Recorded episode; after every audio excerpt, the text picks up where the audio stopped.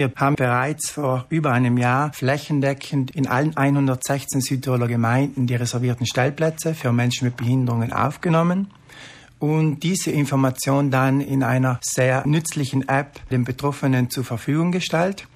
Die App bietet ein Navigationssystem, das den Benutzer zielgenau zum nächsten reservierten Parkplatz führt. Darüber hinaus gibt es eine Meldemöglichkeit, die nicht nur von den Betroffenen genutzt werden kann, um uns Hinweise zu geben, sondern die auch von der Gemeindepolizei verwendet wird, um die Daten aktualisiert zu halten und eventuelle Verschiebungen von Stellplätzen uns mitzuteilen. Wie gut wurde denn diese erste App bisher genutzt? Die App wurde in diesem kurzen Zeitraum bereits über 7000 Mal heruntergeladen.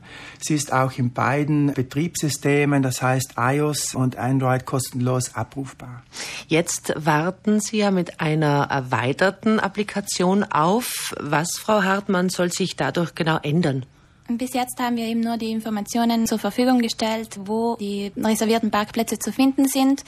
Was dann oft einmal ärgerlich war, ist, ich komme dorthin und der Parkplatz ist besetzt. Deshalb wird es um die Funktion erweitert, eben, dass ich schon von vornherein weiß, dieser Parkplatz ist frei oder eben besetzt. Wie geht das? Es werden auf freier Fläche einige ähm, Sensoren eingebaut, die dann diese Informationen an die App weiterleiten und so von Nutzer direkt abrufbar sind. Sie selbst haben eine Sehbeeinträchtigung.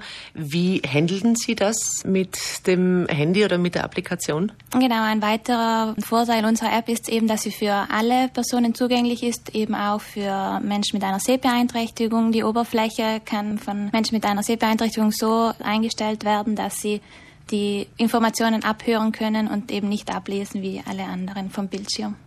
Eine wesentliche Neuerung dieser App ist ja auch, dass sie für alle zugänglich sein soll, eben nicht nur unter Anführungszeichen für Menschen mit Beeinträchtigung. Warum? Ja, hier kann Independent eigentlich eine seiner Kernkompetenzen einbringen.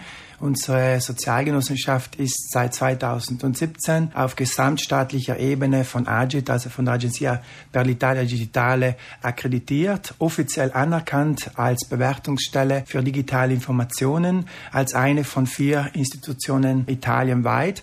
Und hierfür werden speziell auch für diese Applikation Softwareprogramme, Softwareprüfungen durchgeführt und in einem zweiten Schritt Arbeitsgruppen einberufen, bei denen Betroffene mitwirken und die Applikation in Bezug auf die verschiedensten Bedürfnisse auch natürlich von Senioren und Menschen mit Sehbeeinträchtigungen hin prüfen und bewerten.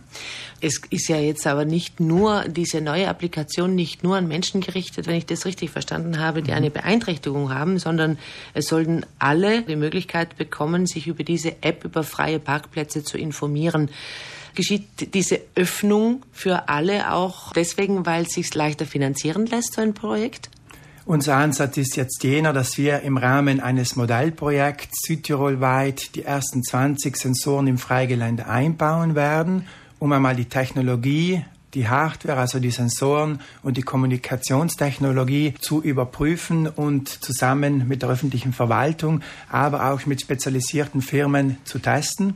Hier sind auch Zusammenarbeiten mit Forschungseinrichtungen geplant.